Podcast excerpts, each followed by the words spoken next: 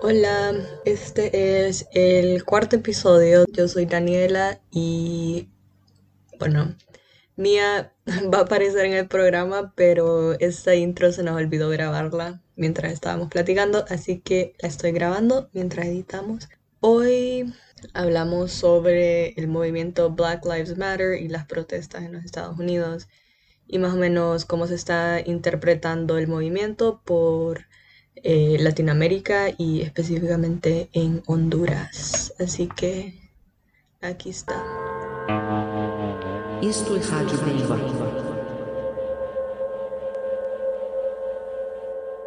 Es un, es un artículo, me parece que es el Heraldo.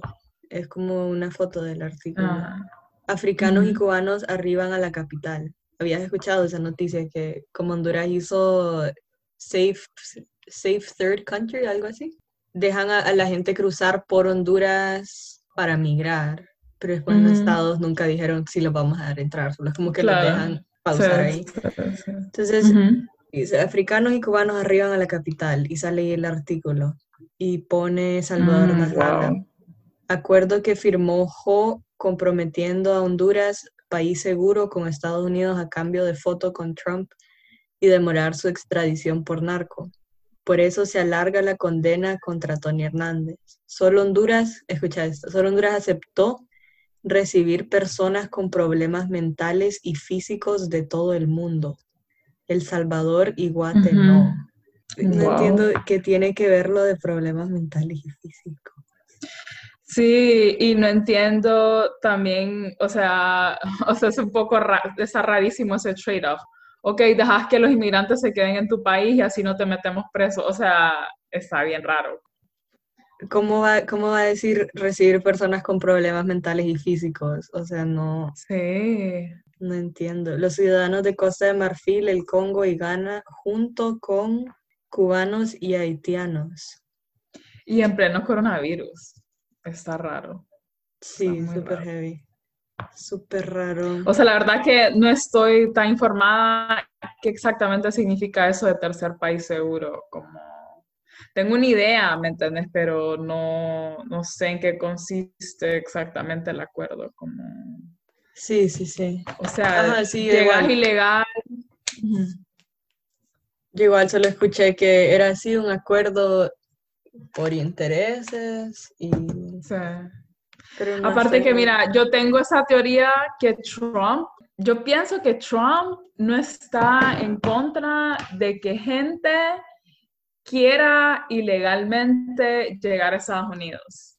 Lo, lo único que Ujú. creo es que Trump está a favor de que esas personas continúen siendo ilegales, ¿me entiendes? Y como que los demócratas están a favor de que, se, de que sean legales, porque, o sea, tiene todo el sentido del mundo, porque, bueno, número uno, vos sabes como todo ese, no sé si viste ese documental de 13th, no sé qué, que todo el mundo ahorita con eso de Black Lives Matter estaba como que rating. No lo he visto, fíjate, no. no. Pues está informativo. Mira, a mí la- sinceramente me asustó porque habla, no sé, o sea, yo no, no como que no entiendo a Netflix, te lo juro, porque mm, ellos se han encargado, han sacado varios documentales así como que bien como anti-establishment, como denunciando a las corporaciones así grandes y, Ujú. ¿me entendés? Como que al gobierno así como súper abiertamente. no, no tengo idea porque yo no paso informada de esas cosas, pero Netflix tiene que ser ahí de las top, ¿me entendés? Como que el- definitivamente tiene que ser como que el top 1%, ¿me entendés? Entonces como me parece bien extraño cómo denuncian así como que sin nada cuando ellos obviamente como son parte de ese clan. O sea, con eso de Netflix, Ujú. tal vez viene más adelante si hablamos de las protestas y eso, pero Ujú. estaba escuchando el otro episodio de las Red Scare sobre, Ajá. Después el del de Black Lives Matter. pero el, el de hoy, ah, es que creo que es... Ah, sacaron uno. Sí, no, no sé, no, no he pasado al, al día, pero ajá. Sí, pero dice, ellas estaban, bueno, una, Ana estaba hablando sobre como su hipótesis de por qué las corporaciones también están atrás de Black Lives Matter, o sea, están apoyando Black. Lives Matter. Y Ujú. como el statement que hizo Amazon, el statement que hizo Louis Vuitton, como todas estas Mm. corporaciones grandes. Entonces al final es una, es una mm, lucha antirracista, pero no es una lucha anticapitalista, la verdad. No es una lucha antisistema. O sea, imagínate como que hay, hay, un... Yo miraba unas noticias en YouTube que me gustaban un montón, no sé si has escuchado un show que se llama Rising. O sea, la man es como súper eh, alternative leftist. Critica un montón como que a Hillary, a Biden, incluso a Bernie como que lo criticaban, ¿me entiendes? Porque decían que como que he wouldn't call out eh, en debates y eso, como que era bien cobarde y todas esas cosas, ¿me entiendes? Él era como que súper de eso. Y ahora con lo de Black Lives Matter, porque vos sabes que empezó toda esa campaña ahora, entonces, now more than ever, it's important to vote, que no sé qué, no sé cuánto, ¿me entiendes? Mm. Como, y hay un montón de gente, o sea, como que empezó ese movimiento de Never Biden. No sé si lo viste, como que la gente era como, o sea, si es por Biden porque es lo mismo, ¿me entiendes? Y ahora un montón de Never Bidens van a votar por Biden, como incluyendo a esta reportera que te digo que era de ese show, porque, no sé, hay demasiada presión y hay demasiado como, no sé, que te quieren hacer ver como, si no votas es porque... Es porque sos racista, es que esa es la cosa, ahorita la potencia, eso te iba a decir, mira, aquí hubo una protesta anteayer y yo estaba como dudosa si ir o no porque yo decía como que no siento que esta es mi lucha, como que sí, sí me involucraría en una lucha racial, pero por estar en el extranjero siento que no tengo como una posición de poder en que de verdad puedo como ejercer.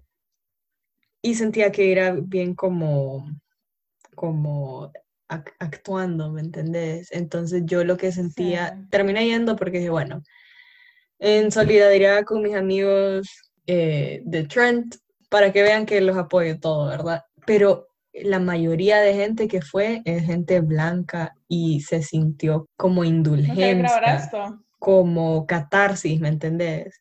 Como que gente impotente de estar viendo posts que ¿No quieres grabar esto? lo estoy grabando.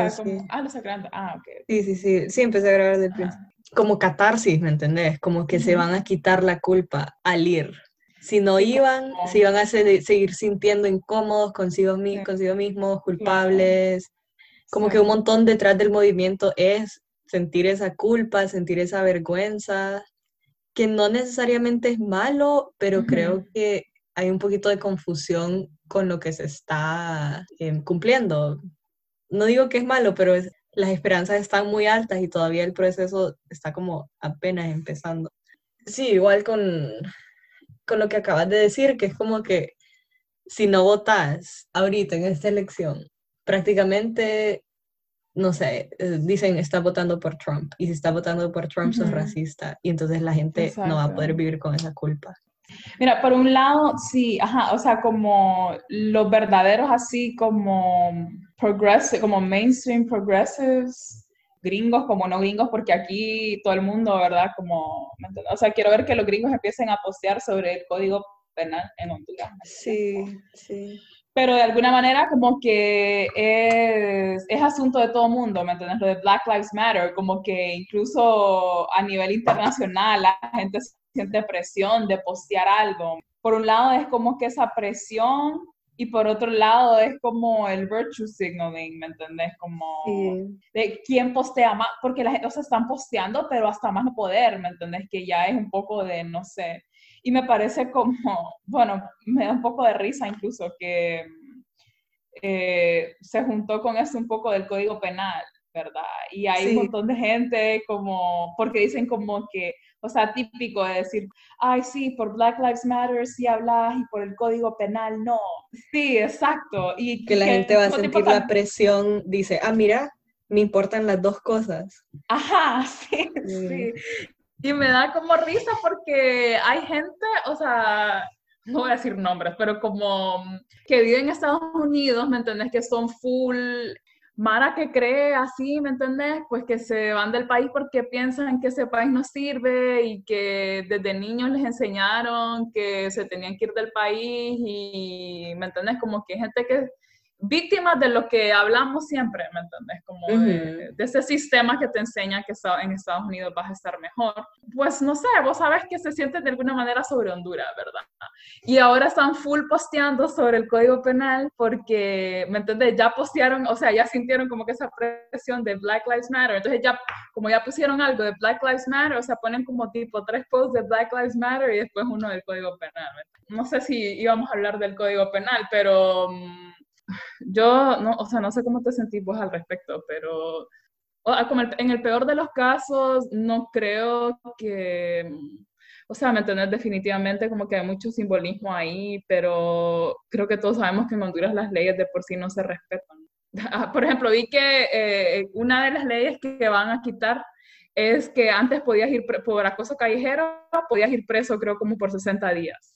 Y ahora van a quitar eso. Pero, o sea, cuando has escuchado de que alguien, ¿Cuándo has escuchado de que alguien va preso por acoso callejero? Como todavía, o sea, de cinco personas con las que hablo, dos eh, dicen que eso es mentira, ¿me entiendes? Que el, acoso callejero como que no existe, ¿me entiendes? Ajá, cuando lo pasen, no, yo creo que no lo vamos a sentir, ¿me entiendes? Como no siento que va a ser una gran diferencia, porque pues de por sí, oíme, como que, que los narcos no van a ir presos, o sea, no pueden no ir presos o pueden ir presos por menos tiempo, como como que siento que no me da tanto miedo como debería o como, ¿me entendés? Como debería estar posteando ahorita en, en, Instagram lo terrible que va a ser. O sea, siento que eh, en sí no va a afectarnos tanto, pero definitivamente como que sí simboliza.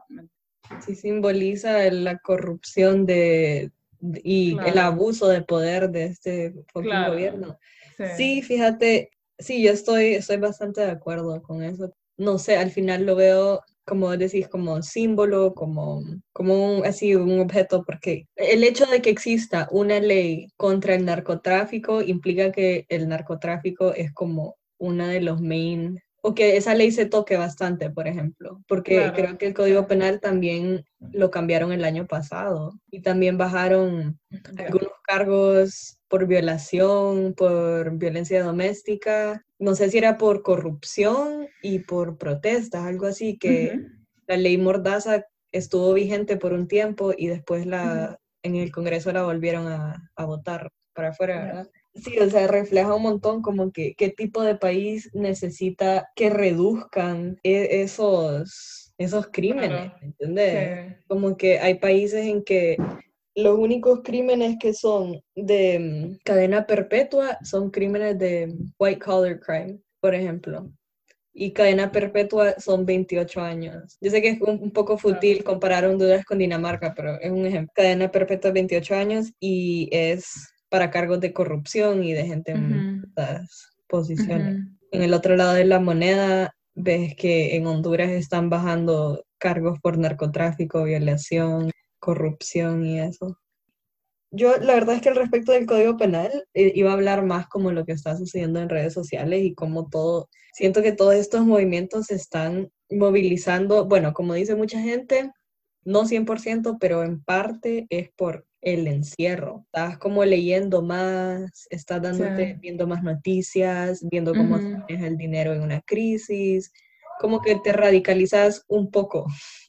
Pero por otra parte, lo que está empujando a tanta gente a pronunciarse en contra de estas cosas es la culpa. O sea, la gente solo se siente impotente y culpable y como, ¿qué hago? ¿Me entendés? Como, puchica, vivo bien, tengo acceso a toda esa información, voy a donar dinero a Minnesota y es como, ok, a mí me preguntaron, ¿vas a donar? ¿Has firmado peticiones? Y yo como...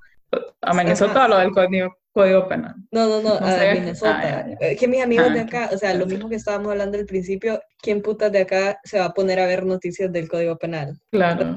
Cuando hay revueltas en Honduras, yo no presiono a mis amigos a que vean Facebook Live conmigo. A veces yo, cuando hay protestas en Honduras, me pongo a Facebook Live hasta las 3 de la mañana viendo cómo la gente le mete fuego claro, todo, Claro. Y yo no presiono a nadie de mis amigos a que me acompañe, les medio claro. y todo.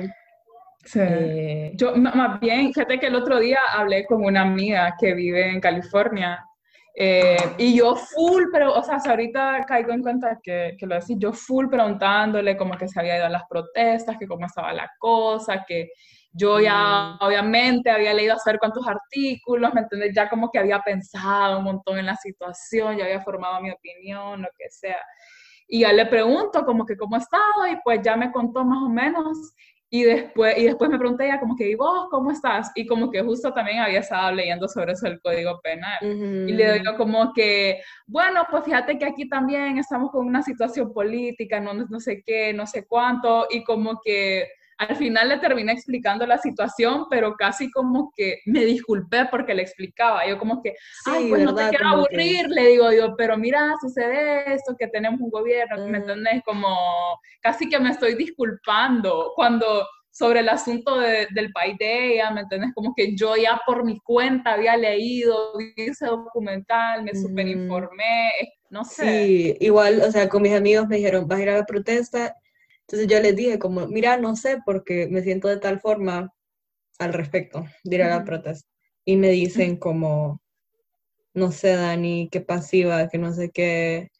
Y, ay, me cayó tan mal, porque es como, o sea, sí es una lucha que, que, es relevante para mí, pero no es mi lucha acá, no es mi lucha. y sé que suena feo y todo, pero no sé, no, lo que te iba, lo que vi unos unos buenos posts sobre gente como, como diciendo qué rara es la, es la globalización de la política norteamericana. Y sí, en la historia ah, sucede, siempre pasa, que cuando hay revueltas en un lado, la gente agarra fuerza y hay revueltas en otros lados. Ya hasta en nuestro mismo himno nacional, pues, ¿cómo es que dice? El, el rugido. El, el canto, ¿cómo es? El canto viril de Danton. el canto viril de Danton, sí.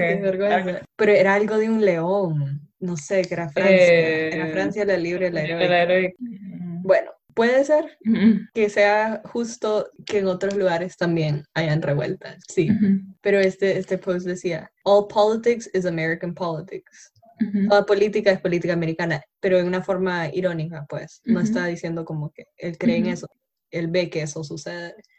Y otra gente ponía, sí, todos vivimos en, América, o sea, en los Estados. Sí, We all live in America. Eh, otra gente decía, es que no es política americana, es política mediática. Y eso también fue, fue heavy, porque todo el movimiento está fundado bastante en la comunicación de redes sociales. De una forma es, bien neutral, pues. O sea, ¿qué está haciendo la gente? Está empezando a ver películas y, a leer libros. Sí. Sí, eso es lo que he estado reflexionando toda esta semana. Como, ¿cuál es nuestro rol como extranjeros en estos países? Sí. Creo, o sea, como lo que me contaste, tus amigos que casi que te presionaron a ir a esa protesta, como siento que también hay una diferencia sobre cómo te sentís respecto a la causa. O sea, eso no es lo mismo a cómo te sentís respecto a ir a una protesta, ¿me entiendes? Porque, o sea, no creo que vos estés en contra de que los policías blancos dejen de matar a negros, ¿me entiendes? O sea, todos estamos, o sea, todos pensamos que eso es brutalidad y inhumano, lo que sea, ¿me entiendes? Pero de aquí a que si yo como hondureña voy a ir a, a protestar, ¿me entiendes? Como que voy... O sea, pues sí, como no sé, al final es una, es una situación como, mira, a mí no me gusta honestamente eh, cuando, no sé, tipo pasó lo del golpe de Estado o incluso como lo de Berta Cáceres, ¿me entiendes? Como que todas esas pues, eventos eh, históricos donde hay diferentes opiniones al respecto, como a mí no me gusta leer lo que dice, lo que tienen que, o sobre la migración, ¿me entiendes? La misma migración, no me gusta leer lo que eh, los medios extranjeros dicen al respecto. O sea, honestamente, mm. como sea cual sea el lado, como siempre van a tener una perspectiva limitada, ¿me entendés? Sí, y, y está súper imbuido en cierta ideología y lo describen con cierto idioma, sin describir la situación. Sí, o sea, claro. bastantes veces veo que describen lo que sucede en una forma súper abstracta sin decir hechos, sino que es como esta compañía mató a activista indígena, como que ya Claro. ponen la narrativa así en... Sí, no, y se vuelve, sí, y se vuelve una cosa también, ¿me entendés? Bien en lo vir- virtue signaling, que como acabo de leer, ¿cómo se dice en español? En español se dice postureo ético. Ok, Es ok. como puro, o sea, puro, puro postureo ético de parte, ¿me entendés? Porque también es de alguna manera como mm, conlleva cierto prestigio si sos un gringo que le importa el tercer mundo, ¿me entendés? Como un Ujú. gringo que tiene una opinión acerca de ciertos movimientos en Latinoamérica, ¿me entendés? Eso significa que soy como una persona culta, educada, no sé, que me importa el resto del mundo, que veo más allá de Estados Unidos. De la misma manera que a mí, no, o sea, me honestamente me incomoda un poco como que escuchar a gente, especialmente como primermundistas, dictar una opinión sobre mi país. Pues siento que debería de ser de los dos lados igual. Entonces, ¿me entendés? Como que no sé qué tanto le gustaría, porque yo tengo una opinión acerca de toda esta situación en Estados Unidos, ¿me entendés? Sí, Cómo se está sí. siendo manejada, pero no sé si ellos quieren escuchar mi opinión. Ellos están en su derecho porque pues yo no soy, o sea, yo no he vivido eso, ¿me entendés? Como que no tengo amigos que son descendientes de esclavos, ¿me entendés? Ese no es mi, mi no sé, como en cuanto a eso soy bien como que an- anti-intervencionista. Sí, es como, no me importa que no te importe. Cuando, cuando hay protestas en Honduras, no me importa que no te importe. O sea, yo sé que no Sí. tenés, ay, ¿cómo es que dice la gente? No tenés, no sé qué, en este juego. No tengo fichas en este juego. Vela, en ese así. entierro. ¿Cómo? No tengo vela en este Sí, entierro. Ajá, es lo mismo, sí. pues. Y Sí. creo que lo que sucede es lo que también hablamos la vez pasada, que quien hace, quien pide que importe son los- la misma diáspora. Por ejemplo, hoy estaba viendo una página de Instagram, eh, The Central American uh, Conglomerate, algo así. Ay, yo creo que yo lo vi también. Que te Eh, hicieron un post diciendo como Latinx, Sí, ¿cuál es como rol? centroamericanos, ¿cuál es nuestro rol? Yo les puse un comentario ahí, pero por troll, o sea, por, por joder, porque yo sé que cae mal el comentario. Y, dis- y dije, ¿por qué están pidiendo a centroamericanos hacer donaciones a un bail fund en Sí. Minnesota? Porque toda la capital hondureña es- va hacia los estados ya. Así que Sí. pedirle eso a un centroamericano es tan innecesario. Yo no le voy a pedir, no sé, a, a un país del Caribe que, que done a Honduras, porque Claro. sé que estamos en las mismas. Pero bueno, se me olvidó que está. Ah, bueno, sí, entonces sí, la, la diáspora es quien tiene como, quien hace esos reclamos cuando está en los Estados Unidos y va a la academia americana y pide inclusión. Y entonces, Ujú. o sea, yo tengo un problema con eso de inclusión. ¿Por qué pedir inclusión en una institución con la que estás supuestamente en contra desde una perspectiva crítica, en vez de crear tus propios espacios, ya sean espacios físicos, espacios académicos, espacios políticos, para vos mismo poder discutir tus propias problemáticas, en vez de pedirle a la gente blanca o a, la gente gringa que te incluya en las discusiones, hacer Claro. vos tus propios espacios políticos. Y eso existe bastante. em, como en Honduras, yo admiro bastante a la comunidad mm, china y taiwanesa. Y creo que la cúspide de la expresión. Que para esto- mí, te lo juro que es algo que yo no sabía, o sea, yo recientemente me enteré que eso existía, porque son es bien algo súper de Tegus, sí, como en la Sí. Ceiba no hay. Y en San Pedro Ajá. también hay bastante. Pero yo las admiro un montón. O sea, no digo que no hay que quejarse ni hacer reclamos para problemas que afectan a tu comunidad en específico, pero la cúspide en la expresión de eso es como Senros. Has oído de Senros, ¿verdad? No. O sea, o sí, pero no estoy segura qué es. O sea, se supone que es dinero bien sucio. eh, Tiene un Ah, restaurante que se llama Fujinsu. Que, que tiene una un- cúpula donde venden plan B. Sí, la farmacia ajá. vende plan B y desde que recuerdo eso está en construcción porque se supone Ah. que no pagan impuestos, no sé qué. Y entonces le ponen pisos, dicen que el segundo piso es casino y en el tercero es burdel y no sé qué. Pero esa gente habla su propio idioma, tienen sus propias comunidades, no buscan inclusión, que no digo que necesariamente sea como full bueno, pero es una, es- tienen una política fuerte dentro de sí mismos.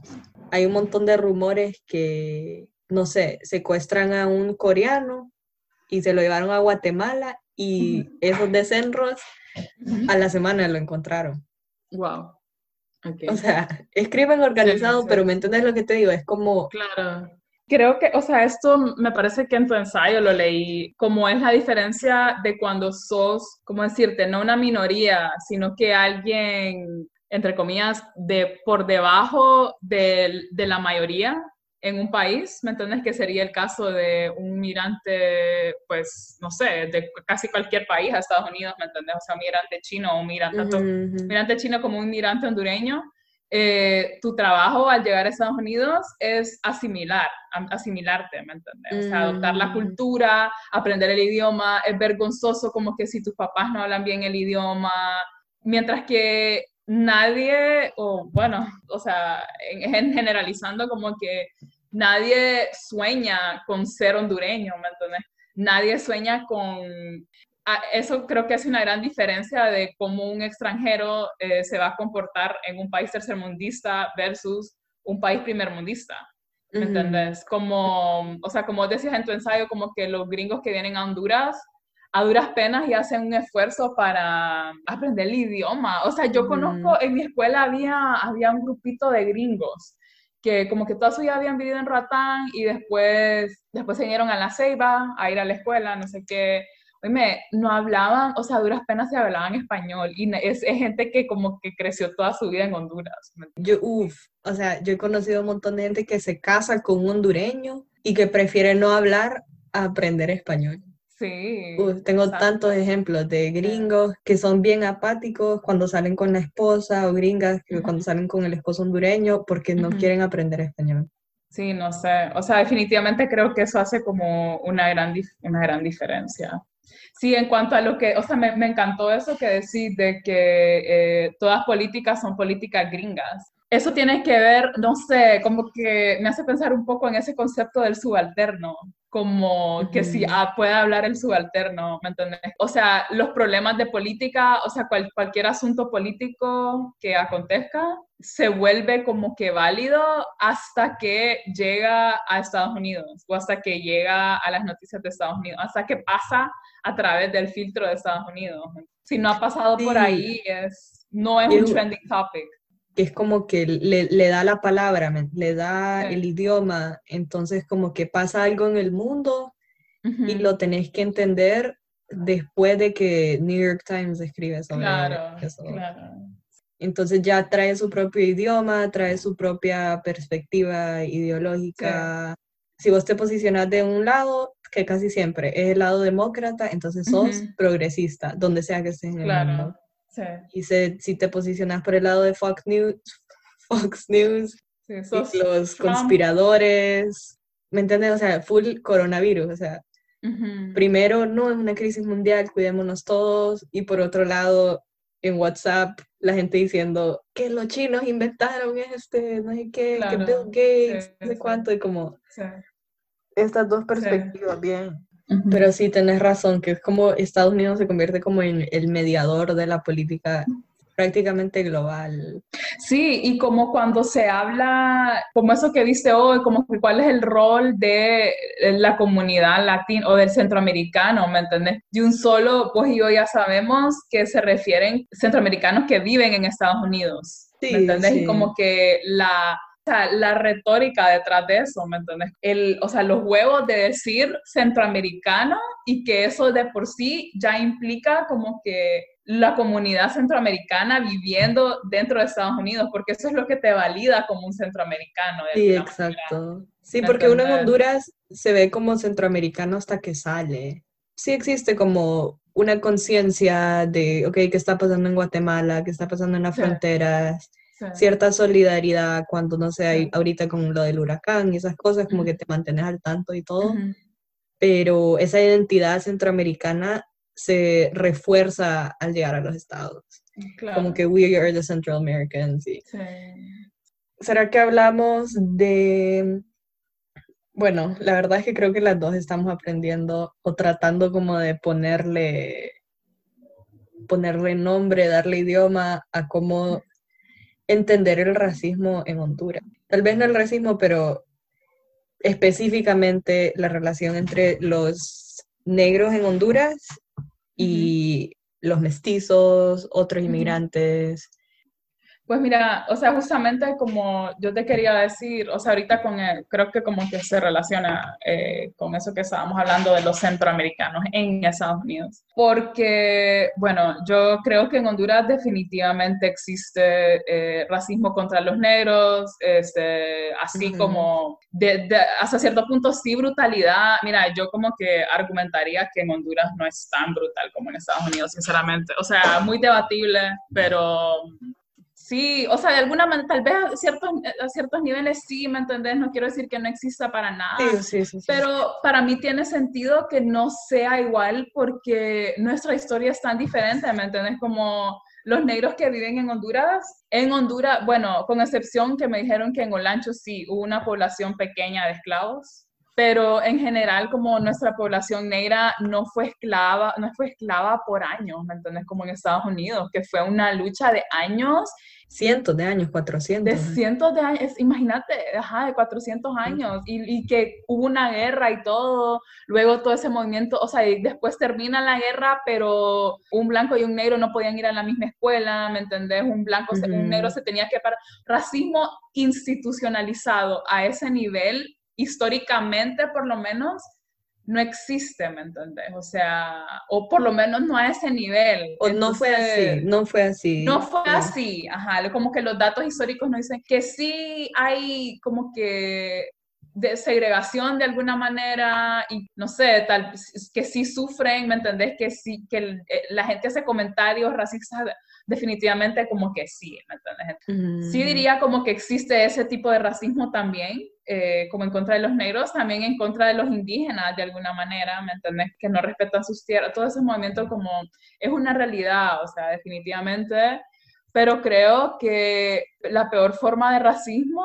es como que un nivel superior que no existe en Estados Unidos y es como que el mismo racismo que viene del imperialismo y el neocolonialismo, ¿me entiendes? Bueno, desde el colonialismo, que es del artículo que, que posee el otro día, no sé si lo viste. O sea, todos, eh, por más como blancos que seamos, ¿me entiendes? Como que caemos en eso de querernos, o sea, querernos parecer lo más posible a, al blanco, ya sea como que europeo o este, gringo, ¿me entendés? Como cualquier cosa que, que señale a, ¿me entendés? Como ya sea, eh, tengo un novio gringo o estudié en Europa, hablo inglés, fui a una escuela bilingüe, este, esta camisa, ¿me entendés? Me la trajo mi tío de, de Estados Unidos. El, el de Megapaca, bueno, Megapaca es guatemalteco, pero el eslogan de Megapaca es producto 100% importado. Es el sello de calidad que tienen ellos es que todo es importado, ¿me entendés? Que no te quepa duda que todo es importado y ese es un sello de calidad. Para mí todo eso es, es un racismo que está por encima no sé, de, de, hacer comentarios contra los negros, contra los garífonas. Sí, es una, es una violencia que, que es tan poderosa que ya ni siquiera se tiene que ejercer desde afuera, sino que vos mismo tenés esa violencia internalizada y te rechazas a vos mismo. Y eso es lo que yo le estaba explicando a mis amigas con el post que hice en Instagram. Como 15 personas me dejaron de seguir. ¿Con cuál? ¿Cuál post? El primer post que dije como si vos sos de clase media en, Honduras, vivís bien y no, sos, no estás en precariedad ni vulnerable a violencia y te decidís ir a los Estados Unidos o migrás para un país de primer mundo por pura ambición, no sé, porque querés ir a ser soltero en Miami o querés ir a Silicon Valley o tenés un sueño neoyorquino o te querés ir a Italia o París, lo que sea, por ambición y allá te emocionas por las luchas de clase o luchas de raza, es una hipocresía porque acá tenés suficiente lucha para vivir tu sueño de protesta. Entonces lo que yo les estaba tratando de, explicar, les dije, no creen que, te enseñen a no quererte y no querer a tu hogar, a tu país, a tu tierra, es violencia, no, no crees eso. Al igual que la gente dice que mercadear ropa con gente flaca, gente blanca, pelo liso y crear esa idea de belleza es violencia, mercadear, no querer a tu hogar es una gran violencia. Sí, como dijimos, hay momentos en los que rechazar a tu hogar tiene su justificación, pero si vos podés y solo ideológico tu rechazo, es esa inseguridad, falta de identidad. o sea, como me parece también muy interesante que vos decís en tu ensayo que eh, sin importar quién seas en tu país, cuando decís que te querés ir, es completo, o sea, inmediatamente entendible, ¿me entendés? Como si soy de Honduras, lo único que la gente tiene que saber es que soy de, que sos de Honduras o que no sos de Estados Unidos y decís que te querés ir allá y es como que, ah, ok. Pues no sé, sin que vos digas, o sea, a mí me pasaba como que sin siquiera yo decir que me quería quedar viviendo en Europa, solo por el hecho que ya iba a terminar, todo el mundo me preguntaba, pero te vas a quedar, ¿verdad?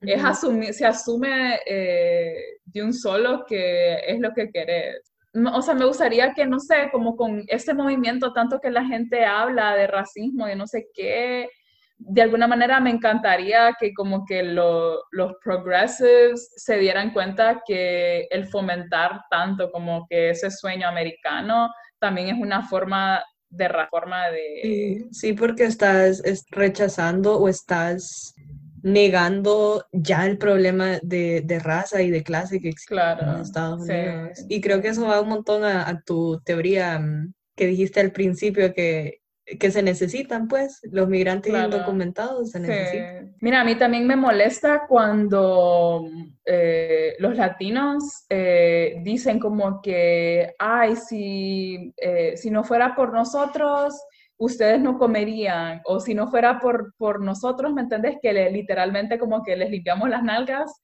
eh, ¿a dónde estarían? ¿Me entendés? Como que casi que presumen de eso.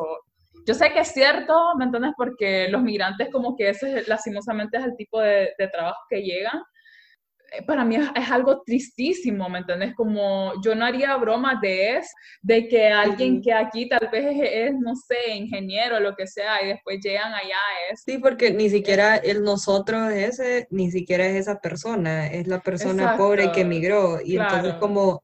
Ahí sí, ahí sí lo defendés, ¿verdad? Y cuando vivía en Honduras no reconocías esa violencia. Pero bueno, regresando al tema de, de, de racismo, quería explicar porque la gente dice, en Honduras el racismo no existe o es, o es como que existe racismo, pero no como opresión de raza y, o sea, totalmente ahí una desconexión de sentido crítico, ¿verdad? Porque el racismo no es, o en, su forma más inocente es separación de etnias, eh, lo que se le llama eh, tribalism, tribismo, no, la verdad no sé cómo se dice esa palabra, eso siempre ha existido históricamente y no necesariamente bueno, pero es como alianzas, ¿verdad? Alianzas por cultura y por éticas y formas de vida. El racismo no se puede ver separado del clasismo. Vi un post que dice, en México existe el racismo escondido detrás del clasismo. No se engañen. Y la verdad es que no es así, o sea, es, uno con el otro, simultáneo. Porque el racismo en sí no es violencia, el racismo en sí te define un cierto tipo de violencia, pero la violencia es ese clasismo, la violencia es naturalizar la pobreza de ciertas personas, es naturalizar que cierta gente se le quiten las tierras, que cierta gente sufra más de ciertas enfermedades o que no se le ponga atención cuando un desastre natural eh, les afecta a su comunidad.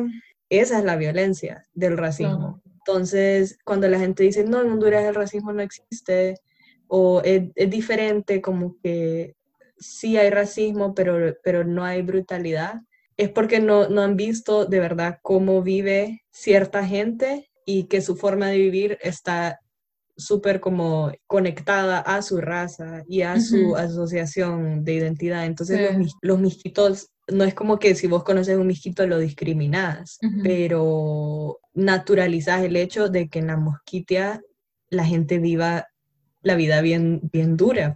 Sí. de mucha pobreza, mucha enfermedad, lo de las pescas, de las langostas, Después están los garífunas de la costa norte. Sí, se, le aprecia la cultura, no es como que lo echas para un lado si conoces en la capital por su color de piel, pero, o sea, el acceso a la educación para algunas comunidades garífunas, eh, el acceso a la salud para comunidades garífunas, todas esas cosas, eso es el racismo, como cómo naturalizar su pobreza, porque la pobreza es violencia. Este, no, estoy, o sea, estoy bien de acuerdo. Siento que también algo que eh, juega un papel en como que invisibilizar como que el racismo en contra de estos grupos es el hecho de que también hay una gran población pobre eh, mestiza, que hablábamos la vez pasada. Entonces, cuando hablas de los pobres, o bueno, no sé, estoy generalizando mucho, pero como cuando yo pienso en una persona pobre, no inmediatamente pienso en un indígena, ¿me entendés? O no inmediatamente pienso en, un garífuna. Em, porque yo sé que hay mucha gente pobre que, que, no, no pertenece a esos grupos, a diferencia de, no sé, Guatemala o Sudamérica o... Eh, te iba a decir también que... Pero espérame, solo una pregunta, no, no tengo la respuesta a esto, pero tal vez podamos discutir, porque ¿crees que la pobreza del mestizo no está asociada a su raza. O sea, creo que hay pobreza en Honduras. Es que no sé, o sea, también a qué nos, ¿me entiendes? Como que a qué nos referimos con raza, cuando decimos raza, o sea, ¿qué significa eso también un poco, ¿me entiendes? Como ese artículo que, que yo leí es sobre el racismo en Nigeria y, o sea, Nigeria no es como Sudáfrica, donde hay como que una élite, el 1% que son personas blancas, ¿me entiendes? Como Nigeria en su gran mayoría es gente negra, pero habla de cómo, o sea, de cómo el racismo que existe dentro de Nigeria, o sea, dentro de esa población mayormente negra, los que son opresores eh, son los que de alguna manera tomaron eh, el puesto de los los blancos que vivieron ahí por un tiempo, ¿me entendés? Como que son los que, los que se mudaron a los, o sea, y aquí te explica diferentes razones, como que por un lado era la gente que se mudó a un barrio, que originalmente era el barrio de los blancos. Ellos se mm. convirtieron en, hacían lo mismo, o sea, el mismo tipo de, opresión o como de discriminación que hacían los blancos, lo único es que eran negros, como un poco así, y, siento que en Honduras es algo parecido, porque, eh, o sea, lo que te quería decir es que el, mismo clasismo, o sea, siempre, casi siempre es racista, porque como que la gente que es, la gente que es eh, clasista, o sea, la gente que es de, clase alta, es porque de alguna manera se asemeja al blanco, ¿me entendés? Como que es, la gente que fue, y ni siquiera te estoy hablando de apariencia física, es que te, te asemejas de alguna manera, o sea, ya sea porque fuiste a una escuela bilingüe o porque eh, no sé, no, o sea, vivís en cierto barrio o porque... Simplemente porque existe ese concepto también de que el, que tiene dinero es blanco, Entonces, cuando viene una persona blanca acá, asumís que tiene dinero, como que existen todas esas connotaciones. Entonces, como no sé si diría que mm, no existe pobreza que no tiene que ver con raza, porque al mismo tiempo como que la gente pobre es la gente que menos tiene que ver como que con, con el blanco, eh, pero sí creo que hay gente pobre en Honduras que tiene como que, que como que sanguíneamente tiene como que los mismos genes que yo. Sí, sí. Sí creo que no necesaria, o sea, no creo que es un requisito ser, ser eh, eh, racializado. Ser racializado para ser pobre. Pues yo como con la... Pero entonces... de verdad que no me siento tan calificada porque no te sé decir estadísticas, pero como eh, con las organizaciones que yo he trabajado, vas a lugares pobrísimos. Eh, hemos ido a un par, como que fui, fui a un par de aldeas garífunas y eso, sé que en Intibucá también como que trabajan, pero a los que yo veía aquí en la Ceiba y sus alrededores eran personas como yo, ¿me entiendes? Sí, pelo oscuro y eso, pues no era gente blanca, pero como tu mestizo promedio. Mm, pero entonces creo que lo que se puede decir es que sí, creo que la pobreza del mestizo no se asocia con su sangre, su raza, ¿me entendés? Porque hubo tanta mezcla, pero por la misma mezcla, o sea, la mezcla tiene una historia, tiene como su, su, aspecto de hechos materiales, pues, que si sos mestizo significa que algún familiar tuyo fue un blanco llegado de Europa o de Norteamérica. Entonces, como decís, ahí te acercas más a lo blanco, a la forma de vivir blanca, a la clase alta. Y por eso es que se confunde mucho de que, ah, no, es que no, no hay racismo, porque todos somos, todos nos parecemos. Creo que se debe interpretar en la historia de Honduras en cómo, o sea, se expresa en el color de tu piel, pero la verdad está como en la historia de tu familia, de los apellidos, de dónde viene tu familia. ahí creo que se debería de investigar el racismo o desde ahí debería de ser la y mira, perspectiva para investigar el racismo. Creo que también es interesante porque tiene que ver también con un poco con tu historia inmediata, ¿me entendés? Ajá, o sea, sí, como hay sí. personas, tal vez eran po mestizos pobres y de repente, no sé, eh, de una familia, un muchacho se fue a estudiar a Tegucigalpa, o sea, se fue a la UNAM, trabajó y después logró irse a estudiar a Estados Unidos y ya sus hijos están más próximos al blanco porque su papá fue a estudiar a otro país y entonces como que salen un poco de, de esa eh, marginalización racial. Creo Sí, que al final, como dijimos, al final se confunde porque casi no es el color de tu piel, sino que es como tu proximidad con, con la blanqueza. Y si sos de piel oscura, se esconde, pues, como que Sí. no, la raza blanca no, no, no es el gen fuerte, como dice la gente, entonces Claro. siempre se va a ver tu piel oscura, se van a ver tus rasgos, no sé, racializados. Y entonces vos ahí tenés el reclamo o, o el derecho de decir, no, yo no, yo no soy blanco, mira, soy trigueño. Se esconde la proximidad de la blanqueza, Claro, entonces la gente sí. dice, no, entonces no es racismo, porque mira, la gente de, de piel oscura también le va bien en la vida. No, y hay muchos niveles, o sea, podríamos, podríamos hablar de un montón de ejemplos de racismo, como, o sea, yo cuando ah, me ha pasado que me voy a comprar un par de zapatos y la muchacha que me está tratando de convencer de que me los lleve me dice como que, ah, es que como usted es blanca, se le miran bonitos. ¿Me entendés? Como Mm, cositas así, sutilezas así, como, pues el hecho de tanta gente que se tiñe el pelo rubio, ¿me entendés? Eso para mí eh, está muy vinculado también con el racismo, que me parece un poco chistoso porque en Estados Unidos yo sé que se habla mucho de apropiación cultural.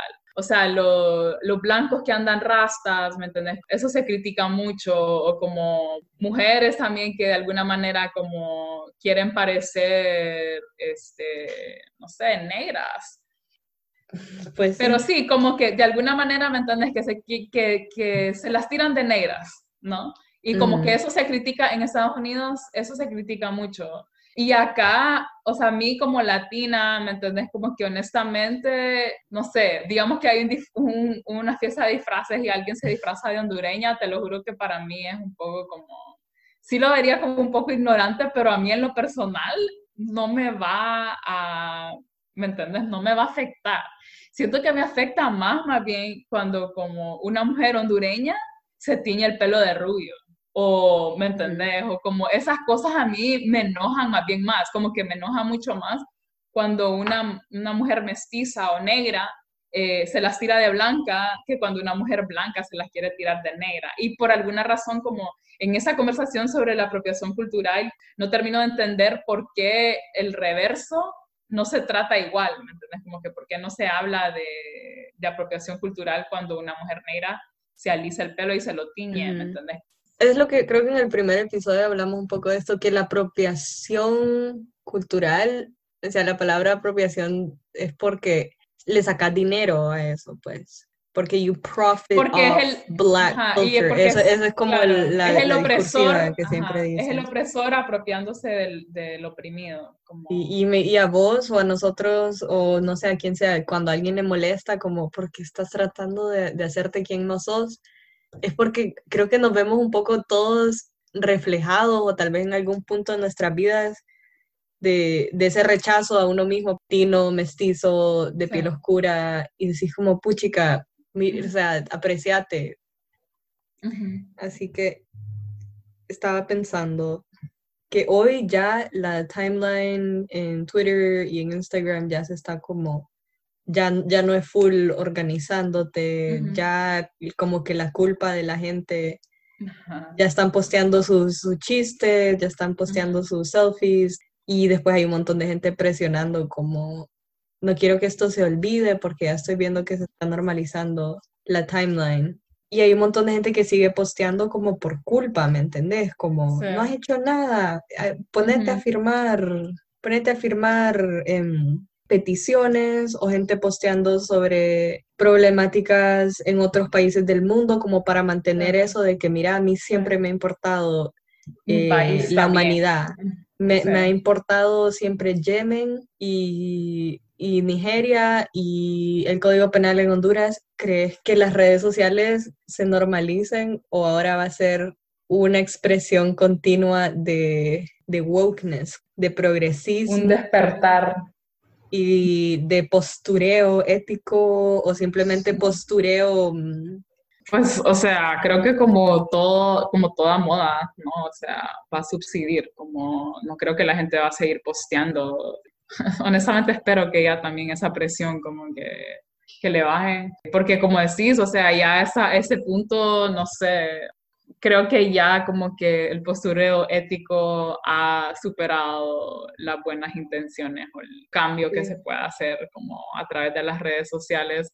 Pero sí creo como, o sea, el movimiento de, Black Lives Matter como empezó hace un par de años, según entiendo. Como no es necesariamente algo nuevo y o sea, a partir de eso, como que la gente sí, ¿me entendés? Y es algo que de alguna manera sí siempre está como presente, ¿no? En, no sé, que algo que la gente sí, o sea, no creo que de la noche a la mañana como que todo el mundo se vuelva como que súper woke al respecto, pero pues sí es como un, un una especie de wake, de wake up call, ¿me entiendes? Como igual con el coronavirus, como no creo que, la gente se siga quedando en sus casas por el resto de la vida, pero sí creo que la gente como que va a tener más conciencia, ¿me entiendes? Como son eventos históricos que de alguna manera como que, que hacen que la gente reflexione, no sé, tal vez en un par de años sí se olvide o yo esperaría que no, pero sí va a hacer que la gente piense y que por lo menos lo tome en consideración, aunque sea como cosas que a mí me parecen un poco tontas. Eh, hay un, vi un montón de gente como promoviendo que en Estados Unidos que le compres a negocios eh, a negocios negros, ¿me entendés? Que en teoría está bien, o sea, sí, claro, ¿me entendés? hay que apoyarlos, pero siento que hay un montón de gente que siente que ese es su aporte. Que hasta ahí ya, Ajá, ya me compré esa camisita, ¿me entendés? Como... Así lo veo yo, las soluciones que, que por ahora, porque sí, yo creo que sí, es un momento en que sí, un montón es postureo, un montón de gente se le va a olvidar, pero también tuvo su rango, pues agarró a un montón de gente que al principio no pensaba en estas cosas. Entonces sí, hay, un cambio tal vez en la cantidad de personas que comienzan a reflexionar o las preguntas que se empiezan a hacer las personas como cómo puedo extender mi activismo o cómo puedo de verdad hacer algo. Pero también muchas de las, muchas de las cosas o mm, una gran parte del problema es que tan radical la revolución. Es como, igual es consumista, igual es como, ¿a quién le voy a comprar ahora? Igual es eh, centrando a un discurso norteamericano, me parece que es una revolución un poco narcisista, ¿me entiendes? Porque también es un poco de como cómo yo me puedo sentir bien, o sea, ya sea a través de postureo ético, a través de, donar, de donaciones, a través de comprar, ¿me entiendes? A través de ir a protestas y tomarte fotos. Y es como te digo, es sobre inclusividad, peleando por inclusión, sí. Eh, aunque la gente en la retórica dice que rechazan al sistema y no sé qué, de alguna manera estás peleando por, por una inclusión en ese mismo sistema, en vez de reclamar un espacio fuera de ese sistema. Pero sí, creo que, que va a tener como un buen efecto en globalmente hacer a la gente cuestionar el racismo en sus propios países. Sí. Pues mira, yo te quería decir que honestamente, como hondureña, eh, para mí eso, o sea, lo que está sucediendo en Estados Unidos, aunque me parece terrible, eh, como decíamos al principio, no es mi causa, así que sinceramente como, no sé, cuando se resuelva igual voy a leer todo al respecto, pero pues no, o sea, no tengo vela en ese entierro, como decíamos, pero sí me, me interesa como siento que hay muchas personas, como el otro día vi un tweet de una persona que puso eh, uno de cinco, como yo no sé cómo hizo, pero puso como que estrellitas, y puso uno de cinco, Estados Unidos, wouldn't recommend, como, ¿me entendés? Como pésimo servicio, ¿me entendés? Y como un montón de gente como están exposing ese país, ¿me entiendes? Me, me, da un poco la impresión que los mismos gringos se están dando cuenta que lo que les enseñaron toda la vida de que su país era el paraíso y que era la tierra de la oportunidad, como con todo esto que se está viendo, se están dando cuenta de que no.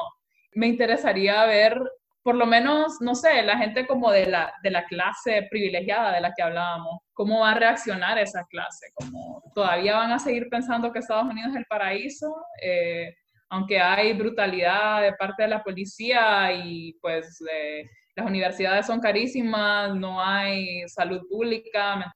Siento que como que está habiendo mucha más conciencia sobre eso y me interesa, eh, me interesa saber, bueno, cuál va a ser la postura que van a tomar los gringos después de todo eso, porque pues con ellos nunca se sabe, ¿me entiendes? Hay gente que, como en ese, en ese mismo tweet que te digo que vi, que el man ese dijo como que no recomendaría Estados Unidos, un montón de gente le, le comentaba y le decía como que, pero si quieres, pero si, si quieres ser libre, libre, si estás full recomendado, como cosas así, ¿me entiendes? Como que eh, me pareció interesante ver cuáles eran las reacciones, como, y era básicamente eso que decían, que es el lugar donde hay libertad, lo cual yo, o sea, pienso que es muy debatible, porque el no poder ser negro, ¿me entendés? No poder ser negro sin que te macaneen, eh, para mí eso no es mucha libertad que digamos, ¿me entendés? Entonces, eh, no sé, quisiera ver si ese como que wokeness afectaría el prestigio y la reputación que tiene Estados Unidos a nivel internacional, porque ya son,